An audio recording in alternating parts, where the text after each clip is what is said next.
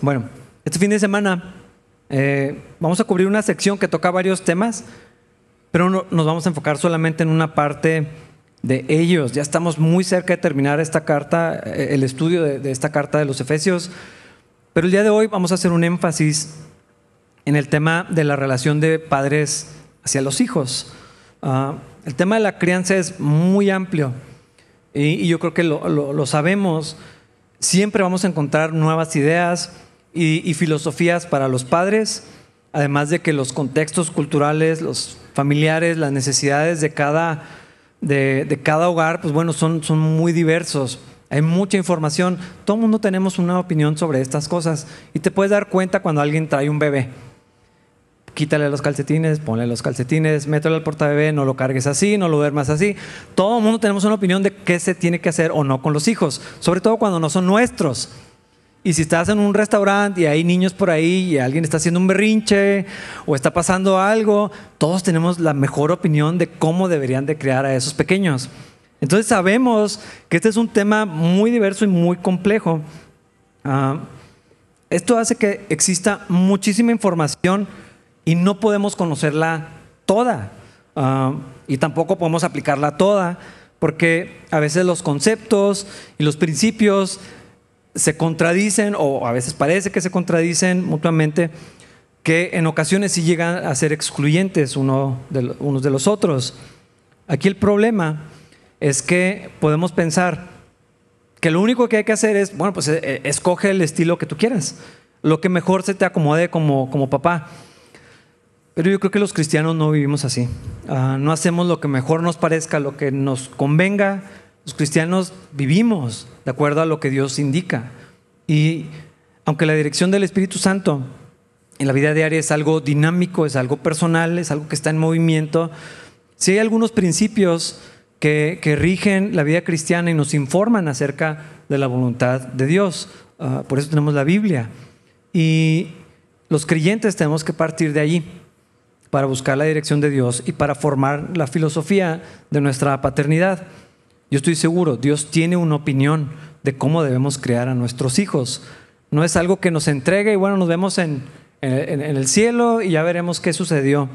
Ah, Dios tiene una opinión y eso quiere decir que es muy probable que tengamos que hacer algún lado ciertas ideas, algunas filosofías de crianza, algunos conceptos que pueden contradecir lo que claramente la Biblia nos enseña.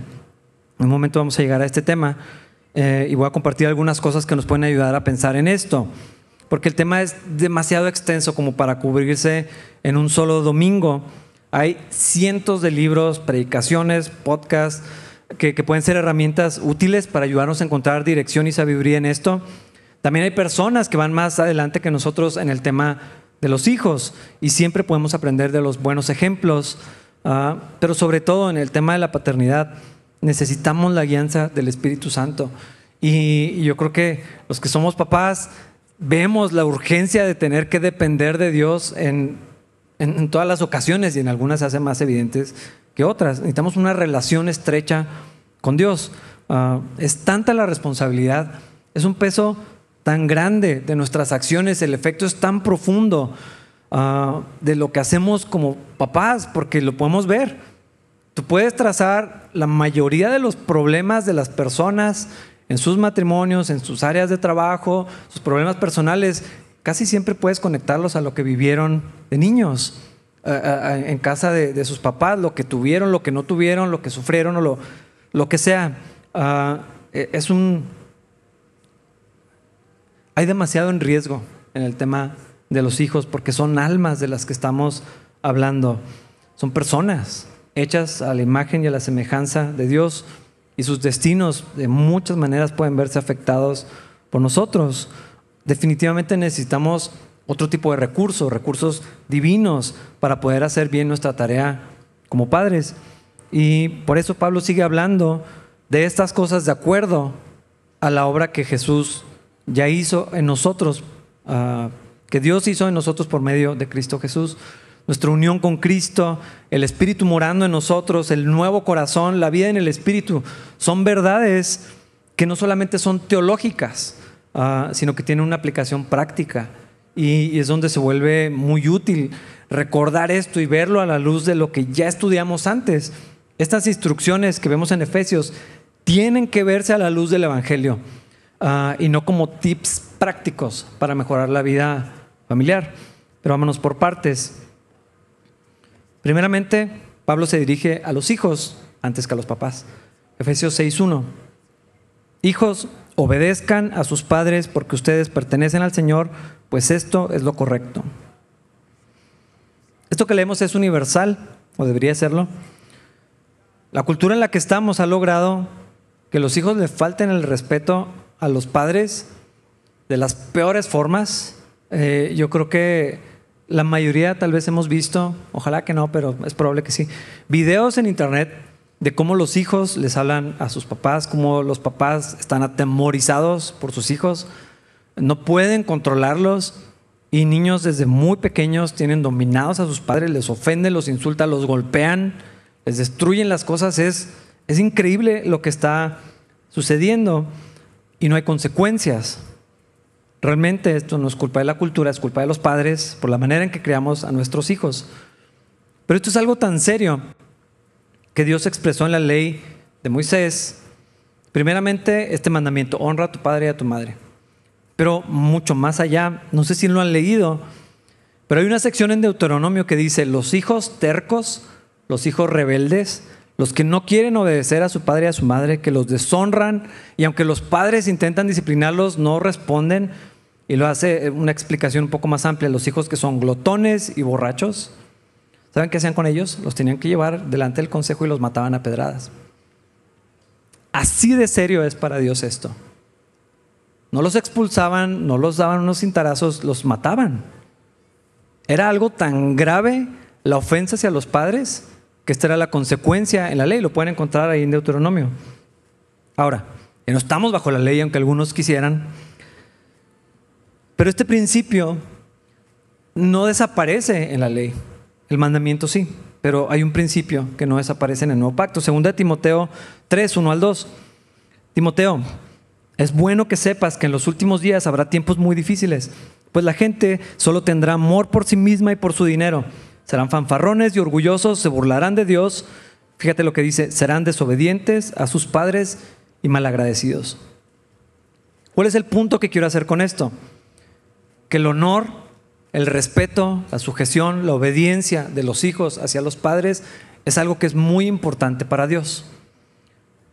La familia también es una imagen de Dios. Ah, así que Pablo, con todo esto en mente, escribe a los hijos. Acuérdense que las cartas que circulaban se leían en la, iglesia. Llegaba, ah, llegó otra carta de Pablo, vamos a leerla. Entonces está hablando y toda la audiencia escuchaba. Ah, así que esto es para los hijos en especial a los que viven todavía o están sujetos o dependientes de sus padres. Obedézcanlos. Esa es la instrucción. He platicado muchas veces con jóvenes de diferentes edades, de diferentes contextos. Hace muchos años, no sé si lo sabían, eh, Wendy, mi esposa y yo, tuvimos a, cargo el grupo de jóvenes aquí en, en, la iglesia. No les voy a decir quién, pero tocaban la alabanza y parecía todavía un bebé. Y ahora mírenlo hace mucho tiempo. Ah, y he escuchado muchas cosas en este tema. Es que son injustos, es que son anticuados, es que no entienden nada de la vida, de los tiempos modernos, es que es mi vida, es que es mi cuerpo, es que no tienen derecho a decirme qué hacer, ¿por qué me van a revisar el celular? Ah, ya soy grande, no los necesito. Una lista enorme de cosas como esta. Pero Dios está hablando aquí a hijos cristianos. Y aquí es donde ustedes, que viven con sus papás, tienen que evaluar personalmente y de una manera muy íntima si realmente son cristianos o nomás vienen a la iglesia. Porque aquí está hablando a creyentes. Entonces, si eres creyente, esto te importa. Lo que Dios te dice debe de importarte. Haciendo un lado lo que te molesta, te incomoda o prefieres. Ah, y en este pasaje Dios le está hablando a sus hijos, a hijos de Dios, está hablando a creyentes.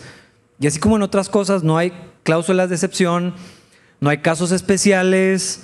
Ah, por supuesto, es necesario obedecer a Dios antes que a los hombres. Ah, si los padres indican algo que va contrario a la voluntad de Dios, bueno, la elección, aunque es difícil, está muy clara.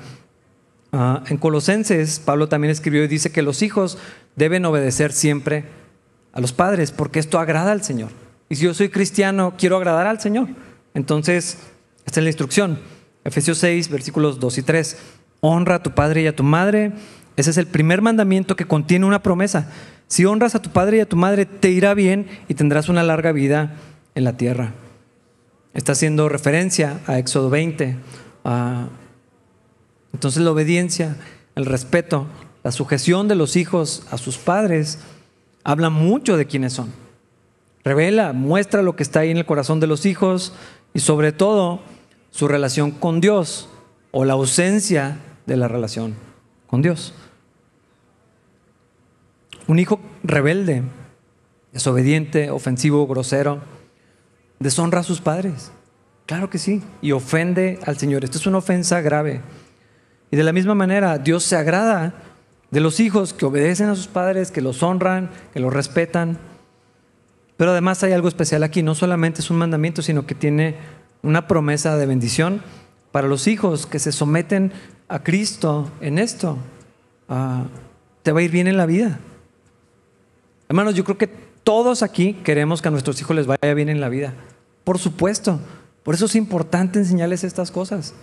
Y si alguien aquí que es un hijo y vive con sus padres, un hijo, una hija, claro que quieren que les vaya bien en la vida. Bueno, aquí, aquí el Señor está haciendo una promesa. Es una promesa. Te va a ir bien en la vida, vas a tener una larga vida. Va a ser una buena vida cuando te sometes y respetas a tus padres. Esto está, ¿quién no quiere esto? Es una promesa ligada a un mandamiento. Ah, y esta obediencia tiene que venir, por supuesto, de la fe. Tengo que confiar en Dios, que no siempre estoy de acuerdo, que hay cosas que no me gustan. Todos hemos pasado por ahí, sabemos cómo se siente. Pero si tengo una relación con Dios, puedo someterme a mis padres, puedo respetarlos, aunque a veces no me guste lo que dicen. Ah, y no está hablando, quiero aclarar esto, no está hablando a niños pequeños solamente. Claro que sí, los niños pequeños tienen que aprender a respetar y obedecer a sus papás, pero aunque sean jóvenes, aunque es que ya estoy trabajando, ya cumplí 18 años, porque luego decimos, ya soy adulto, ¿no? legalmente soy adulto, mi INE dice que ya soy un adulto, no necesito obedecer a mis papás. Puede que sean injustos tus papás, a veces, a veces sí, son o sí somos, ah, o puede que se sienta injusto y realmente no es. Tal vez no estás de acuerdo con las reglas, tal vez tus papás no son creyentes, pero si amas a Dios, si eres nacido de nuevo, esto es lo que Dios espera de ti. Y si no estás de acuerdo con esto, bueno, tengo algunas ideas. Por ejemplo, puedes pagarte tu propia casa, donde vivir, todos los servicios, toda la comida que te comes. Ah, y así puedes comprar lo que prefieras. Págate el internet, tu teléfono, el gimnasio, la escuela, los tenis que te gustan, todas las cosas que quieres. Y entonces te aseguro que no tienes que vivir bajo las reglas de nadie. Eh, porque aquí lo interesante, y tristemente sí me da mucha pena aceptarlo, pero yo también creía que debía tener todo, todos los derechos, todos los beneficios, todos los privilegios sin ninguna responsabilidad. Pero así no funciona. Y si quieres ver lo que cuesta la vida, bueno, búscate tu propia independencia y vamos a ver cómo te va con esto. O te puedes someter a lo que Dios dice y disfrutas de los beneficios y además, no solamente vas a estar obedeciendo, hay una promesa de bendición para ti. O sea, es puro ganar en estas cosas. Por otro lado, quiero que vean que Dios pensó en todo. Dios no es injusto y Dios también está pensando en los hijos. No solamente sométanse a sus padres y, se acaba ahí. Ahora se dirige a los papás para que vean que Dios no es injusto y Dios no hace preferencias. Efesios 6:4. Padres, no hagan enojar a sus hijos con la forma en que los tratan. Más bien, críenlos con la disciplina e instrucción que proviene del Señor. En Colosenses dice, padres, no exasperen a sus hijos para que no se desanimen. Y me gusta ver que el enfoque en estas cosas, en estos pasajes, así como lo mencioné eh, cuando me refería a los maridos, el enfoque no está en el liderazgo. Otra vez no está, padres dirijan a sus hijos. Sí, pero no solamente eso.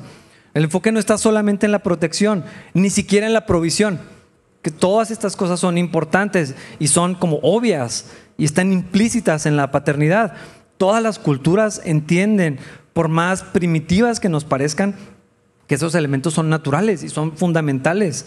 Históricamente, hasta el nivel más instintivo, los padres cuidan a los hijos, les dan alimento, les enseñan a sobrevivir y, les enseñan las cosas que necesitan para volverse independientes.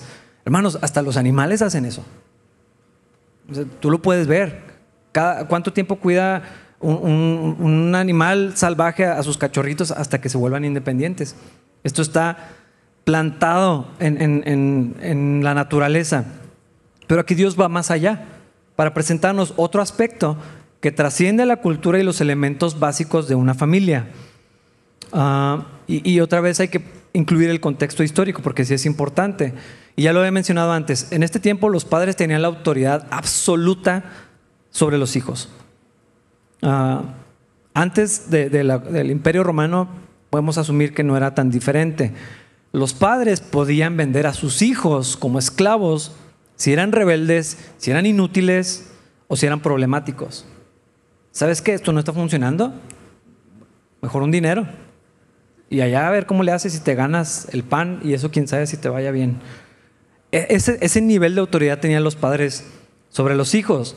Los hijos históricamente siempre han tenido que colaborar en el trabajo del hogar y para suplir las necesidades de, de la familia. Creo que ya lo mencioné antes, una vez platiqué con un menonita y me dijo, quiero más hijos porque hay un montón de trabajo en el rancho. Tengo cinco y no, no me alcanzan los obreros. Ah, así funciona. Históricamente siempre ha sido así. Un herrero tenía a sus hijos trabajando en el taller, en lo que pudieran hacer de acuerdo a su capacidad. Las hijas y aún los niños pequeños ayudaban como quieran las tareas del sostenimiento de la familia. Si tenían vacas o ovejas, tú vas a un rancho y vas a ver esto. Los niños pequeños saben hacer un montón de trabajo. Y ahí van cargando leche y botellas y alimentando y dando de comer a los borregos, cuidando las gallinas, recogiendo los huevos. Todos participan. Así, ha sido, ah, en lo que sea necesario. En los tiempos de guerra, eh, los varones tenían que salir a pelear por su país. Y entre los jóvenes también, 17, 18 años, ya está listo. Tienes que ir a luchar por tu familia y por tu país. Ah, no había muchas opciones, los hijos tenían que, eh, estaban bajo la autoridad de esta manera.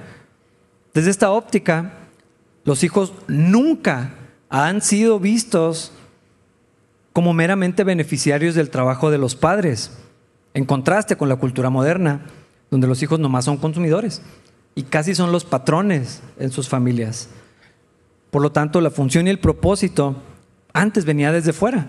Las necesidades de otros, lo que se tenía que hacer, lo que me dijeran que, yo hiciera. Y los sentimientos de los hijos no era algo que preocupara mucho a los papás. Porque primero más importante que el queso estuviera listo y sobrevivir, que se vendieran las cosas, que se lograra la cosecha, antes que ver cómo se sentían los hijos. Ah, los niños tenían, en particular los niños tenían un lugar muy malo en la sociedad. No siempre eran amados, no siempre eran vistos como una bendición. En muchas ocasiones la historia lo, enseña, los niños eran explotados, a veces eran descartados, aún de bebés. Este niño me dar más problemas en vez de ayudarme en el trabajo y los, dejaban morir. Los echaban por el peñasco, los dejaban a que las fieras se los comieran. Este niño va a ser una carga, no, no una ayuda. Ah, dependía de cómo esto fuera a beneficiar a la familia. Les platiqué el ejemplo de los espartanos, pero hay muchos, muchos más. Ah, el infanticidio es algo que ha existido siempre y el abuso, el maltrato, la explotación de los niños también. En el Imperio Romano la ley le daba el poder legal absoluto a los padres sobre sus hijos. Y esto incluía la vida o la muerte. Un padre podía eh, enviar a su hijo a juicio y que lo, que lo mataran. Estaba causando demasiados problemas. El contraste de la cultura judía, donde los niños eran considerados un regalo del Señor. Esto sí era diferente en el pueblo de Dios. La cultura hebrea elevó el estatus de, la familia y en particular de los niños. Pero ahora en el Nuevo Testamento, porque esto es en el Antiguo Testamento, hay una instrucción que aún más va más allá en cuanto a la manera de ver a los hijos. Y, Dios dice de varias maneras, sí hay que protegerlos, hay que proveer para sus necesidades, hay que dirigirlos, claro que sí, hay que enseñarles lo que necesitan saber para la vida, hacer de ellos hombres y mujeres de bien. Pero además, lo que está diciendo Pablo aquí es, tomen en cuenta cómo se sienten sus hijos. No quiere decir, y lo quiero aclarar, no quiere decir que hay que darles gusto en todo, ni hay que evitar la molestia de los hijos a cualquier precio. Imagínate si todo fuera en función de lo que a ellos les incomoda, pues no van a hacer nada, ni ponerse tenis quieren. Pero en este contexto de la iglesia del primer siglo, este principio que está trayendo Pablo aquí de ser atentos, de ser sensibles a las necesidades y a los sentimientos de los hijos, era algo completamente revolucionario. O sea, era como, ah, son humanos, ¿verdad? Importa lo que sienten, también sienten. E-, era algo, una manera de pensar diferente. Ok, los hijos son una bendición, pero importa lo que pasa en su corazón, lo que pasa en sus pensamientos. Con el paso del tiempo, yo creo que las cosas se llevaron al otro extremo. Y ahora tenemos padres que hacen todo lo posible para evitar el dolor y el sufrimiento y el esfuerzo de sus hijos. Todo hacen por ellos. Ni una llamada de atención. Nuevas paternidades. Todo lo que cause lágrimas, dolor, preocupación, angustia, se tiene que evitar. Es otro tipo de paternidad. Y, creo que, se sale de lo que Dios enseña en su palabra. Porque esto está produciendo personas adultas que son débiles emocionalmente, que no pueden manejar nada, no, pueden hacer una cita, todo les da ansiedad, todo les preocupa, todo les estresa, todo los molesta. Y el mundo se tiene que acomodar a sus gustos y necesidades, pero el mundo no es así, el mundo es, y lo sabemos, bastante salvaje, muy despiadado. Y aquí es donde comienza lo interesante. Entonces, ¿cómo le hacemos? ¿Cómo encontramos un balance entre estas dos cosas. Hay muchas variables, otra vez la cultura, las necesidades, todo está en constante movimiento. Todo es tan dinámico que difícilmente podemos crear una plantilla que funcione para todos. En todas las culturas, en todos los tiempos y en todas las ocasiones y todas las personalidades, no funciona. Si tienes más de un hijo, te das cuenta que ni siquiera puedes hacer exactamente lo mismo con uno que con el otro. Que no responden igual porque no piensan ni sienten igual, porque no son iguales, no son la misma persona, ni los gemelos son la misma persona. Yo creo que la Biblia, todavía mejor, el Evangelio nos da fundamentos para poder hacer esto bien o para hacer correcciones de cursos si lo hemos estado haciendo mal. El poder del Espíritu Santo nos capacita para poder vivir de acuerdo a lo que Dios dice. Necesitamos andar en el Espíritu para poder ser buenos padres. Y luego en lo práctico hay algunos principios gracia y verdad, amor y disciplina. No son opuestos. No es escoges uno o el otro. Lo amo, le extiendo gracia o lo disciplino. Las dos cosas es lo mismo. Son caras de la misma moneda, por así decirlo. Yo creo que de aquí podemos partir. La creencia de los hijos hace un llamado a los padres a invertir tiempo en sus hijos. Y esto va a ser fundamental y casi todo lo que voy a decir tiene que ver con esto. Porque la crianza de los hijos requiere muchísimo trabajo. Lo vemos. Mucho dinero. Hay gente que dice que los hijos salen bien caros, sí. La verdad, sí. Todos los recursos a los que puedas acceder para los hijos en este sentido son muy demandantes. No es que ellos lo pidan, más lo que piden, sino se requiere, es lo que se requiere para atender a los hijos. Pero si quieres hacer bien esto, necesitamos dedicarle tiempo a nuestros hijos en todas las etapas de vida. Va a cambiar cómo se ve, pero el tiempo es fundamental. Ya lo sabemos. En la práctica, en la teoría suena muy bien, en la práctica es mucho más complicado.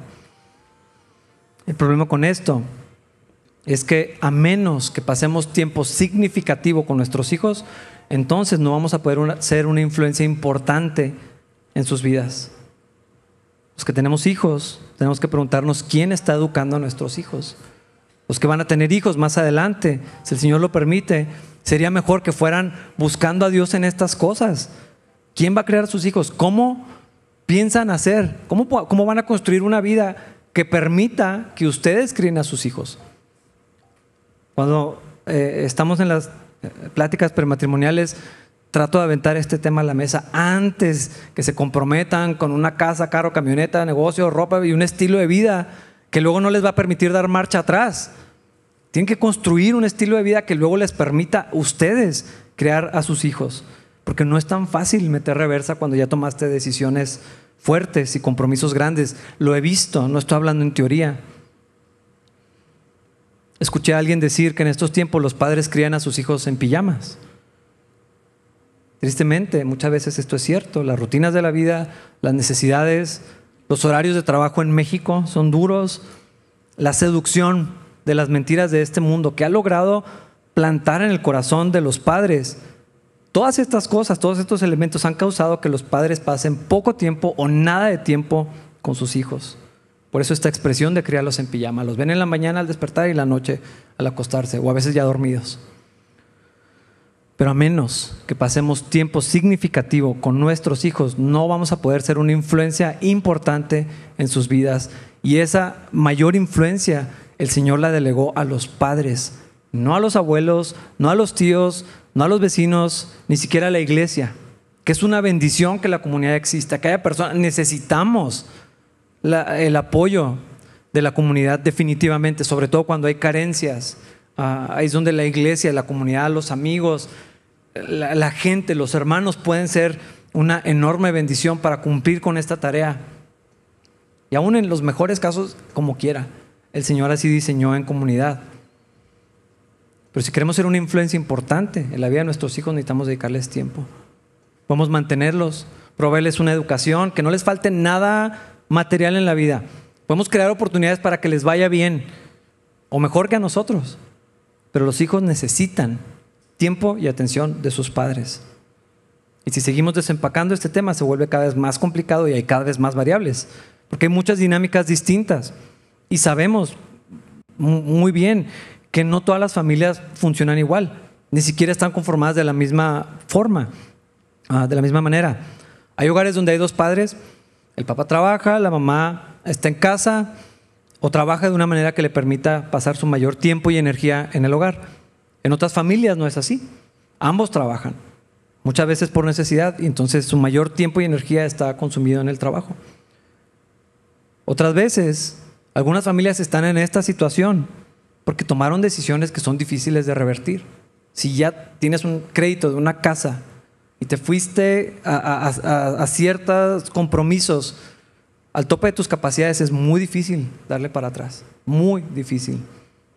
A veces son otras cosas, es el estilo de vida, es lo que quieren tener, que hace que los dos trabajen. No necesariamente necesidad, pero pues bueno, ahí, ahí está. Un estilo que demanda que los dos pasen muchas horas trabajando. ¿Por qué? Porque quieren cierto nivel de vida, cierto lugar donde vivir, ciertos vehículos que tener, cierta escuela para los hijos. Y no estoy diciendo que esto es malo, simplemente así es la dinámica. Y algunos están en esta situación ah, porque así quieren estar. No siempre es necesidad. Ah, hay otras familias, como fue mi caso, donde nomás estaba mi mamá. Tenía que trabajar y hacerse cargo del hogar. Así hay muchos hogares también. Esto implica, obviamente que pasaba poco tiempo en la casa. Estando en la casa, pues estaba ocupada. Así que cada caso puede ser diferente. Y cada familia tiene que tomar sus propias decisiones y buscar al Señor en estas cosas. No todo funciona para todos de la misma manera. Eso, eso está muy claro. Algunos tal vez tienen que buscar al Señor y, hacer cambios importantes que tienen un, costo fuerte. Pero hermanos, hay, sacrificios que sí valen la pena. Hay un libro que leí cuando Wendy estaba embarazada de, Jonás, nuestro hijo mayor, ah, y, el, autor hablaba de esto, el doctor Dobson.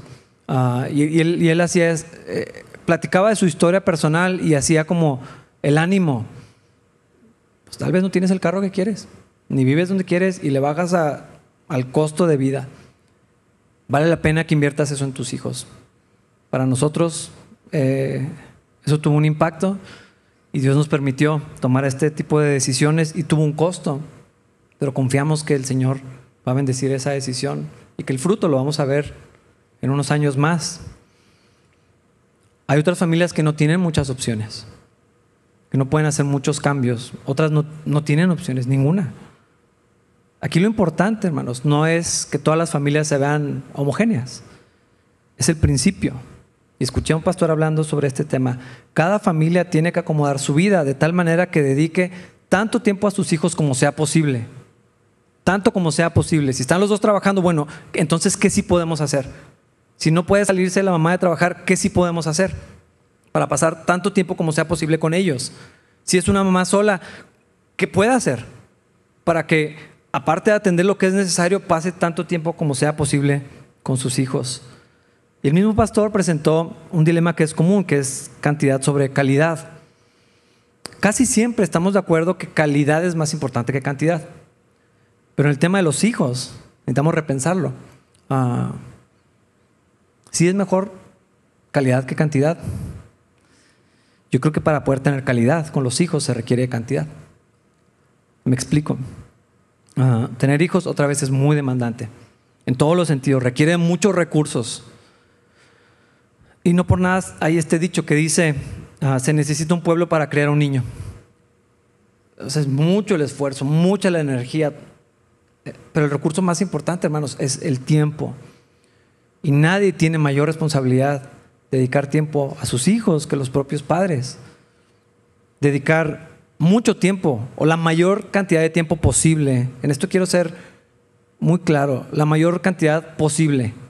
Lo que tu familia permita, lo que tu estilo de vida, lo que tu trabajo, lo que permita, lo que se pueda genuinamente.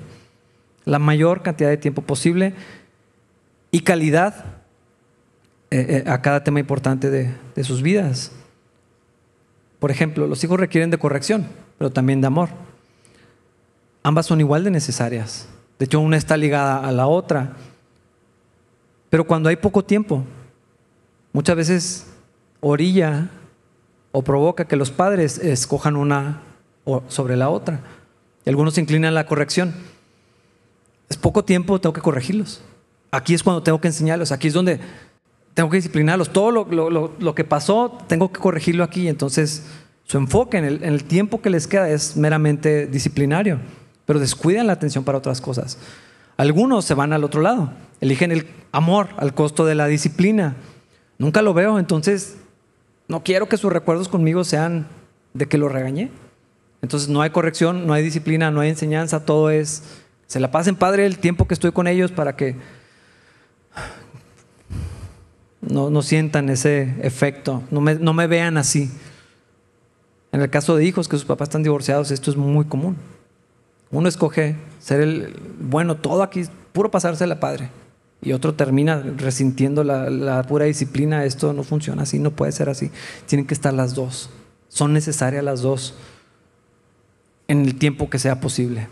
Ah, los hijos necesitan de ambas, por lo tanto, la mayor cantidad de tiempo posible va a permitir que haya espacio para todo lo que se necesita, porque requieren de disciplina, que se les corrijan sus errores, requieren ser enseñados, pero también necesitan recibir aprobación, que se les festejen sus triunfos, que se les muestre afecto. Ah, en el tema de los hijos, la cantidad de tiempo es tan importante como la calidad de ese tiempo. Y un tema recurrente que he escuchado muchas veces, que lo he visto también en amigos, como pastor, toda la vida he visto este tema. Es que algunos papás, no necesariamente varones, sino los padres, a veces no conectan con sus hijos, o con alguno de ellos, o con ninguno de ellos. A veces es más fácil conectar con uno que con otro, por las personalidades. A veces el factor de género es, hace más sencillo o más difícil que conectes con uno con el otro, las personalidades, las edades de los papás, todos estos factores. Ah, y muchos padres, papás o mamás no tienen conexión con sus hijos. No pueden tener una relación con ellos o no saben cómo tener una relación con sus hijos. Quieren disciplinarlos, quieren enseñarles cosas, ocupan su tiempo y los tienen actividades y ellos mismos están ocupados y entonces no hay conexión porque no hay relación. No saben nada de sus hijos, ni de sus amigos, ni de las cosas que les gustan, ni de los intereses o las necesidades. No se dan cuenta cuando está enfermo. Pues yo lo veía rete bien. No, lo conoces. Andaba triste, no. Yo lo vi bien, pues no, no lo conoces. En casos así, muchas veces la, la, vida familiar nada más son reglas que por lo general no se pueden cumplir. Estándares, prisas, ocupaciones, escuelas, traslados, todo está funcionando así, porque no hay tiempo para otra cosa. Y entonces no hay relación entre padres e hijos. ¿Y sabes qué pasa? Los hijos lo resienten, porque todo es muy impersonal obviamente no pueden responder a la corrección. Ah, porque no hay conexión con los papás. Eso muchas veces da pie a la rebeldía, al desorden. De por sí las etapas son complicadas. La carne es débil. Además, no debemos asumir que nuestros hijos son cristianos porque somos una familia cristiana. Tienen que nacer de nuevo. Pueden repetir las cosas que les enseñamos, pueden venir a la iglesia y ser fieles, pero necesitamos saber que realmente han nacido de nuevo, que el Espíritu Santo está en ellos. Y puede pasar en los niños, claro que sí, pero no podemos simplemente asumir que ya son creyentes. Entonces, si no son nacidos de nuevo, no podemos esperar que en sus vidas haya fruto del Espíritu. Y esto es frustrante para los papás, pero también para los hijos. Pórtate como cristiano, pues no pueden. Si el Espíritu de Dios no está en ellos todavía, necesitan conocer a Cristo primero. Y entonces podemos hablarles del fruto del Espíritu. Pero si estas cosas, que por naturaleza son complicadas, le agregamos la distancia de los padres, tenemos una fórmula perfecta para el caos. No siempre es caótico. Dios, hay tantas historias que podrían decir, no, no es cierto, yo conocía tal, yo también. Pero de manera general así funciona. La conexión emocional es importante, la conexión espiritual, física, el afecto, el, el, contacto con los hijos. Todo esto nos da oportunidad de traer corrección moral y en especial de modelar a Cristo para dejarlos en las mejores condiciones posibles para que ellos puedan tener un encuentro personal con Dios. Tenemos que hacerles fácil creer en Dios por la manera en que nos relacionamos con ellos y porque les modelamos la vida cristiana. Si la relación con los hijos está reducida a reglas o castigos o premios, ¿cuál es la sorpresa que así piensen que funciona Dios y la vida cristiana? Hago bien para que no me castiguen, hago mal para agradar y recibir aprobación. Aprenden a ver a Dios así, porque es lo que ven con nosotros. La falta de relación con nuestros hijos es lo que muchas veces crea la ruptura en estas cosas hijos irritados hacia los padres, hijos indispuestos, que les cuesta mucho creer que Dios es real, que la vida cristiana es posible. Por eso Dios está diciendo a través de Pablo que seamos atentos, que seamos sensibles a las necesidades, a los sentimientos de nuestros hijos. Pero eso no es posible si no hay relación, si no los conocemos, si no creamos y mantenemos una conexión con ellos. Dios dice, no los hagan enojar, no los exasperen. ¿Cómo le hago? No es nada más que no hagan un berrinche, no es lo que está diciendo. ¿Cómo podemos lograr que nuestros hijos se enojen y se exasperen? ¿Cómo pasa eso? Bueno, si hablamos de adolescentes no se requiere mucho. Ah, pero no está hablando de adolescentes. Está hablando de todos los hijos, en todas las etapas, en todas las edades, todas las personalidades. Está hablando de construir algo que evite que justamente se resientan o acumulen enojo en contra de sus padres. hay muchas cosas que podríamos decir sobre este tema, voy a mencionar algunas. Indiferencia. Poco tiempo con los hijos. Los hijos lo resienten inmediatamente. Lo saben. Falta de empatía. Ah, andar siempre enojado, siempre irritado. Todo tiene que estar callado para que no molesten al papá o a la mamá. Andar siempre de malas, siempre renegando, siempre impaciente, siempre preocupado y, ah, estoy ocupado, es que no sabes, el, teléfono, hermanos, qué herramienta tan increíble y qué peligro tan potencial es un teléfono celular. Ah, estar disponibles todo el tiempo, la sensación de estar disponibles todo el tiempo, híjole, y a veces es puro hábito, nada más. Una manera de desconectarnos, de escapar de las, de las cosas. Estar siempre cansado. Trabajo todo el día, estoy cansado, estoy harto, ocupado en algo que es más importante. Ah, hay que atender muchas cosas, yo lo sé. También soy papá, tengo que trabajar, hay que sostener a la familia y no nada más es el trabajo en la casa, nunca es suficiente lo que le hacemos a la casa, siempre hay algo más que hacer. Pero lo que comunica, nuestras actitudes, nuestras acciones, en algún momento los hijos saben, no existo en su en su vida. No tiene tiempo para mí, sin interés en ellos. A veces no hay interés en los hijos. Hermanos, la provisión o la ropa limpia no son las únicas maneras que se muestra el interés. Porque a lo mejor alguien dice, trabajo todo el día, no les falta nada, ¿cómo que no me interesan mis hijos? Es que tenemos que ir más allá, mucho más allá. Todo el día estuve ocupada en la casa y salí, trabajé y vendí, compré, hice. Ya no tengo energía. Hay mucho más que eso. El trabajo no se termina ni saliendo de la oficina ni cuando la cena está lista. Hay, hay, más que eso. Y si queremos hacer esto bien, vamos a acabar exhaustos todos los días. Pero yo creo que así Dios lo planeó.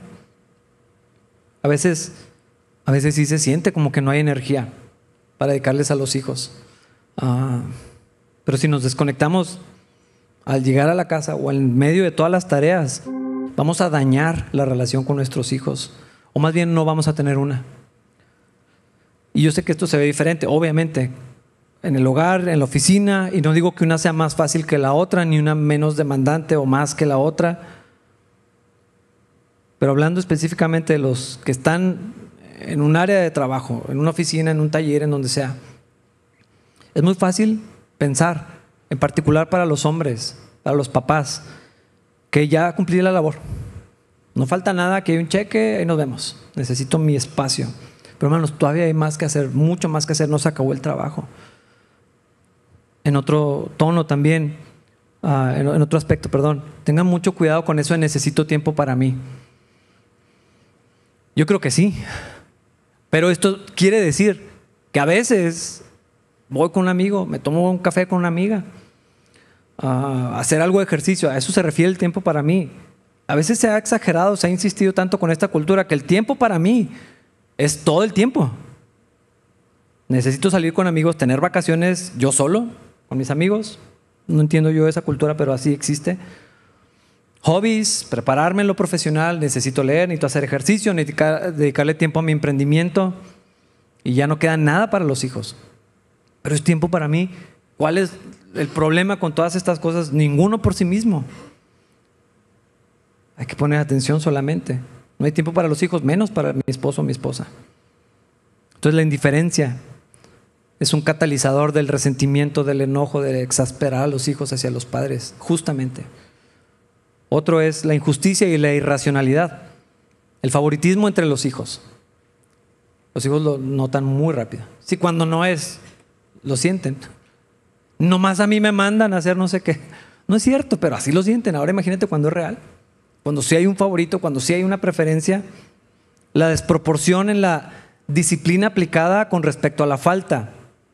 ¿Es algo que provoca enojo en los hijos? Claro que sí no sé, se le cayó el vaso y explota el papá o la mamá y porque trae estrés acumulado, ira acumulada, todo está ahí, entonces pasa algo menor y, la sentencia es gravísima, desproporcionada totalmente. La disciplina excesiva, ah, cuando la casa se siente más como un cuartel militar que como una familia, las reglas innecesarias, a veces son demasiadas reglas. No estoy diciendo que no tiene que haber, en mi casa hay, claro que sí. Pero a veces tanta regla tan, innecesario, una regla para esto. ¿Por qué tendría que ser así? Se vuelve injusto, pero los estándares personales, cuando son empujados con la misma fuerza que los principios o los mandamientos bíblicos. La Biblia dice esto, y también yo digo esto, pero eso no está en la Biblia. Sí, pero yo digo, y soy tu papá, o soy tu mamá, y lo vas a hacer. Y cuando se empujan y se enseñan y se enforzan de la misma intensidad, de la misma manera, la preferencia personal, lo que yo quiero, lo que a mí me gustaría, que lo que Dios dice, esto crea problemas a largo plazo. La arbitrariedad en las cosas, ah, como, no sé, reglas que aparecen en el momento. Los hijos necesitan saber cuáles son las reglas. ¿Qué se espera de ellos? Porque de pronto hay un castigo, pero no sabía que esto no se podía hacer basadas en cosas que nadie sabía. El emocionalismo, ah, o sea, la inestabilidad emocional afecta un montón a los hijos. No solamente la ira, que sí, la explosividad, porque esto crea temor y crea un ambiente terrible en una casa. Los hijos desprecian a sus padres, pero les tienen temor. No los respetan, pero los obedecen porque les da miedo. Ah, no solamente la ira y la explosividad, también el aspecto emocional todo ofende a mi papá o a mi mamá, todo le hace llorar, todo le preocupa, mejor no le digo nada y esto crea cosas muy feas en el corazón de los hijos. no ajustar nada, la inflexibilidad. Esto dijimos y esto va a ser. De aquí hasta la eternidad. Híjole. Hermanos, y la gracia y la corrección y la sabiduría y lo que Dios dice y lo que Dios quiere hacer y lo que la necesidad presenta. Por eso dice, sean atentos a sus hijos podríamos decir la intransigencia o la inflexibilidad, el control de todas las cosas, la falta de tolerancia para, para los errores. No hay margen de error, porque si no va a haber problemas. Ah, cuando hay un poco de desorden o de indisciplina, híjole, algunos es la limpieza, a otros es el orden, a otros es el silencio, hay de todo. Yo recuerdo una persona que decía a su hijo, no se ría tan fuerte. Estamos jugando, éramos niños.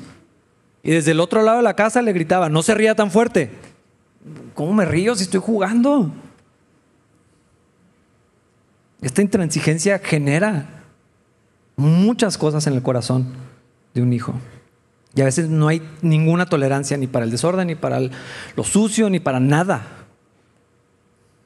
Muchas veces los hijos no entienden lo que está pasando. Nomás son niños o son jóvenes. A veces, creo que a veces se nos olvida que son personas, pero que son, pues son niños. Queremos que se porten como adultos maduros. Cuando ni nosotros funcionamos así. Y eso lleva a otro tema, la incoherencia. Esto provoca a los hijos demandar lo que no se modela en los papás. Yo me acuerdo de adolescentes, unos amigos míos empezaron a fumar. Y su mamá, con el cigarro en la mano, y mientras echaba así la bocanada de humo. No quiero que vuelvan a fumar. Pero entrabas y lo primero que había en la mesita de centro eran cigarros. Y entrabas y había una nube en la casa. esa incongruencia entre lo que decimos y les pedimos y lo que somos y hacemos nosotros, entre lo que se actúa en la iglesia o cuando viene la visita y lo que realmente es en la casa cuando nadie está mirando. Esto es lo que probablemente más he escuchado de jóvenes y de niños a lo largo de la vida, en particular como pastor y también cuando estuvimos con los jóvenes. Es que mis papás son hipócritas, son doble caras, son, o sea, Aquí actúan de una manera, nos tratan de una manera y en la casa son otros. Lo veo cómo trata a la gente de su trabajo y no se parece a cómo trata a los hermanos en la iglesia. Mucha gracia en la iglesia, mucho amor en la iglesia, mucha sonrisa en la iglesia y en la casa es un ambiente. Esto ha causado que muchos, muchas personas tropiecen en su fe, no creen que Dios pueda ser real. ¿Cómo lo van a creer? ¿Cómo van a pensar que la vida cristiana es posible si nunca lo han visto de manera saludable en su casa? Nunca se ora. La casa no se ora, en la iglesia sí se ora y se levanta las manos, pero en la casa ni por los alimentos oramos. Nunca se lee la Biblia. Hay Biblias que nunca salen del auto o de la mochila porque se usan en la iglesia, pero en la casa jamás se abren. Ah, menos, es más, ni Biblias hay. Pues está en el celular una herramienta, pero yo creo que saben a lo que me refiero. La vida de la familia, los amigos que se tienen. Estoy hablando de los padres, las prioridades que tienen los papás, la manera de hablar, la manera de expresarse, la música, los programas que son permitidos en la casa. Todo eso comunica lo que somos y lo que creemos. Y hablando de prioridades, e, es en este mismo tema de la incongruencia. Muchas veces los padres organizan la vida cristiana alrededor de lo que les es conveniente. Ah, Nadie va a decir que las cosas son más importantes que Dios o que la iglesia, pero lo que viven dice que sí. Y los hijos lo aprenden inmediatamente. El trabajo de los padres, ahora de los jóvenes, porque ahora todos trabajan y todos van al gimnasio y tienen actividades extracurriculares después de la escuela. ¡Qué bueno! El problema es que nunca hay un límite. Nunca hay un, bueno, para la iglesia no vamos a faltar. O sea, no, no existe ese límite ya, es al revés. Está cansado, está trabajando. Y entonces la iglesia, ¿cuándo queda? No, pues cuando tenga chance. No se puede. Ah, es al revés. Si se puede, vamos. Si tenemos ganas, si tenemos energía, entonces vamos. Y si no, pues, pues no, ¿verdad? ¿A poco están pasando lista? ¿A poco es obligatorio ir a la iglesia? Bueno, esto es lo que enseña a los hijos, es otra cosa. Los partidos de los domingos, tengo dos niños. Hemos ido a un montón de equipos y de actividades y, siempre los juegos y, y, la conclusión del entrenamiento son los domingos. Esto ha hecho que tomemos decisiones. Porque queremos comunicar que Dios es primero y la iglesia es más importante. Difícilmente alguno de nuestros hijos va a ser el próximo Messi. Aaron Rodgers. Bueno, ahora Love. Muy difícilmente va a pasar eso.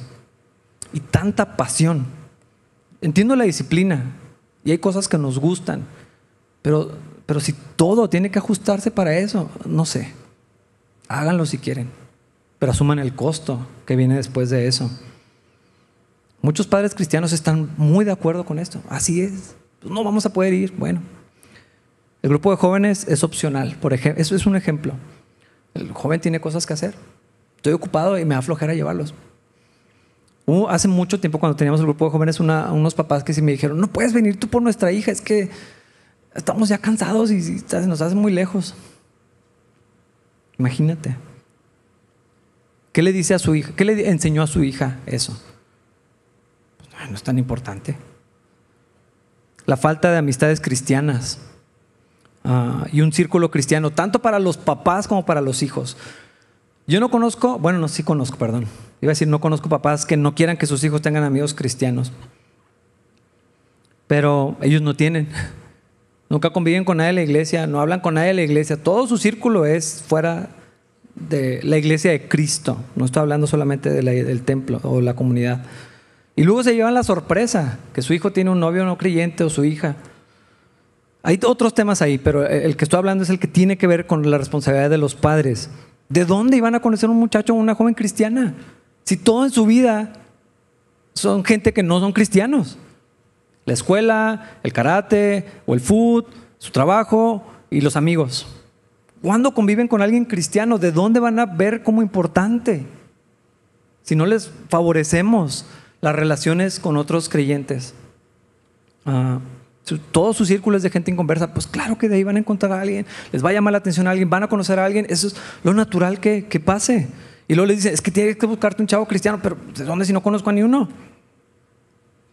No conozco a nadie creyente. ¿De dónde voy a tener un novio cristiano una novia cristiana? no tiene sentido para los hijos.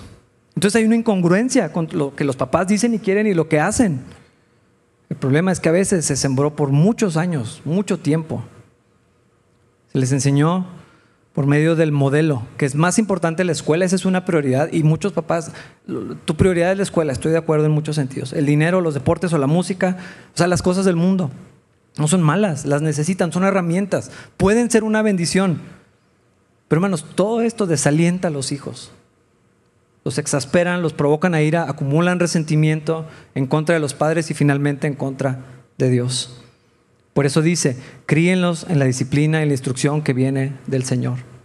Los hijos necesitan atención, cuidado, protección, provisión, enseñanza, disciplina, corrección, ejemplo. Todo esto va a pasar solamente con tiempo. Que creemos vínculos con ellos. Hay que buscarlo, hay que encontrarlo y hay que mantenerlo, que se sostenga. Y eso tiene un, costo. Pero la relación tiene que ver con la confianza y la obediencia va a pasar después. Quiero terminar con una historia que encontré en internet. Hay un caso de una prepa en Luisiana. En tres días arrestaron a 23 estudiantes o más porque tenían riñas, había pleitos, el ambiente era o sea, esa fue la culminación de algo tan hostil de muchos años. La escuela no pudo hacer nada, fueron incapaces. La policía no pudo hacer nada más que arrestar jóvenes. Pero en medio de esta crisis surgió un equipo inusual que logró que los incidentes se detuvieran por completo. El orden regresó, la armonía regresó y todo fue mucho mejor. ¿Saben cuándo? Cuando los papás se involucraron. Un hombre que dijo, vamos a hacer algo, entonces convocó a otros hombres y los papás empezaron a ir por turnos a la escuela. Y de estar ahí, los testimonios, porque vi varios, se sintieron más seguros, más atendidos, el ambiente en general fue más feliz, fue la palabra que usaron algunos en la escuela. ¿Y qué hicieron los papás? Estar ahí, aparecerse en la escuela, que es bastante importante, pero también hicieron cosas de papás, la mirada. Ustedes saben cuál mirada es esa, la que no, no la voy a hacer aquí, pero ya saben cuál mirada es la que dice, ya siéntate, ya te dije, o lo que sea. Y los hijos dan la mirada ya. Eso fue lo que hicieron estos papás en la, escuela, y no solo con sus hijos, sino con otros.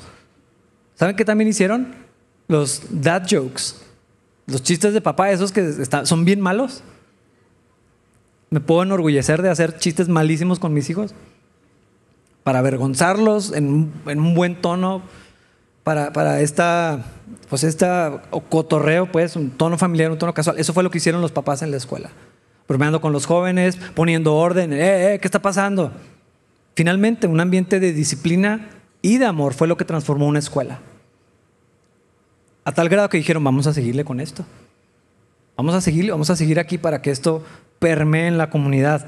Ahora, ¿te imaginas a padres cristianos caminando con Dios, fieles a Cristo y atentos a sus hijos, lo que puede causar en sus corazones. Esta es una historia nada más, es real, 100% real. Imagínate papás y mamás que reorganizan sus prioridades, aunque eso tenga un impacto a veces en la economía familiar o en las posibilidades para todos. Padres que oran con sus hijos, que leen la Biblia juntos, aunque sea a veces, que tienen pláticas de las cosas de Dios y también de la vida, que escuchan las historias de los niños pequeños que estarán 300 años en contarte una historia para decirte nomás que fueron al baño y se toparon una lagartija. Algunos jóvenes hablan de cosas que también yo ni les entiendo. Pero si no escuchamos lo que nos quieren decir, ¿cómo queremos que nos digan lo que nosotros queremos saber? ¿Cómo van a abrir su corazón si les hemos mostrado desinterés por 5, 10, 15 años? Imagínate padres que juegan con sus hijos. Yo lo sé, las rodillas no son lo mismo. La espalda amaneces como si te hubieras caído de tres pisos. Padres que muestran afecto, interés a sus hijos papás y mamás que ponen atención a lo que sus hijos quieren, anhelan, necesitan o les preocupa y atienden a sus corazones, pero que tienen el carácter para disciplinarlos con amor y con paciencia. Papás que no quieren ser amigos de sus hijos, sino que son papás, que no quieren agradarlos, que no quieren decirles lo que todo el mundo les va a decir. ¿Y sabes cuál es el resultado de actuar como papás? Es algo mucho mejor que ser amigo de tu hijo.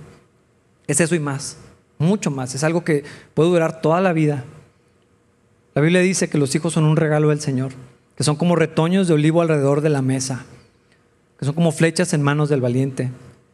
Pero tu identidad, por cierto, no está en tener hijos, en no haberlos tenido, ni tampoco en ser un buen padre o haber fallado como padre. Esto es importante aclararlo. Tu esperanza como papá, como mamá, no está en tu poder, tu sabiduría, tu carácter, tu experiencia o tu éxito como papá solamente en una cosa, en la comunión con Dios. Nuestra identidad que viene de Cristo. Vamos a descansar en eso. El Señor está con nosotros. El Señor nos va a ayudar. A Él importa más esto que a nosotros. Y ya para irnos, quiero dejar otro tema en sus mentes, que no lo vamos a leer. ¿Cómo se ve el carácter de Cristo en el ambiente laboral? Van a tener que leer los siguientes versículos. Uh, Obviamente quise enfocarme en esto, pero es tarea. Vamos a orar. Si gustan ponerse de pie. Señor, tú eres un buen Padre, nuestro Padre celestial. Eso es mucho más que un concepto, esa es la realidad. Y así como eres tú, así queremos andar nosotros, Dios. Queremos modelar, reflejar el carácter de Cristo a nuestros hijos y a los hijos de otros también, a nuestra comunidad. Yo te pido, Dios, que nos ayudes a hacer esto, a hacer las correcciones, a hacer los cambios necesarios o a perseverar en lo que, en lo que tú ya nos has mostrado, Señor. Oramos por nuestros hijos, bendícelos, Señor, por los que van a venir. Enséñanos, Señor, a depender de ti en estas cosas, a caminar contigo, a andar en el Espíritu, Señor, en particular con nuestros pequeños con los chiquitos, con los jóvenes. Señor, bendice a nuestros hijos para que ellos te conozcan, para que te amen y te sirvan todo el resto de sus vidas, Señor. A pesar de nuestras faltas, cúbrelas, Señor. Ayúdanos en nuestras debilidades. Y trae bendición y trae armonía de acuerdo a tu palabra, Señor, a nuestras familias. Te lo pedimos en Cristo Jesús. Amén.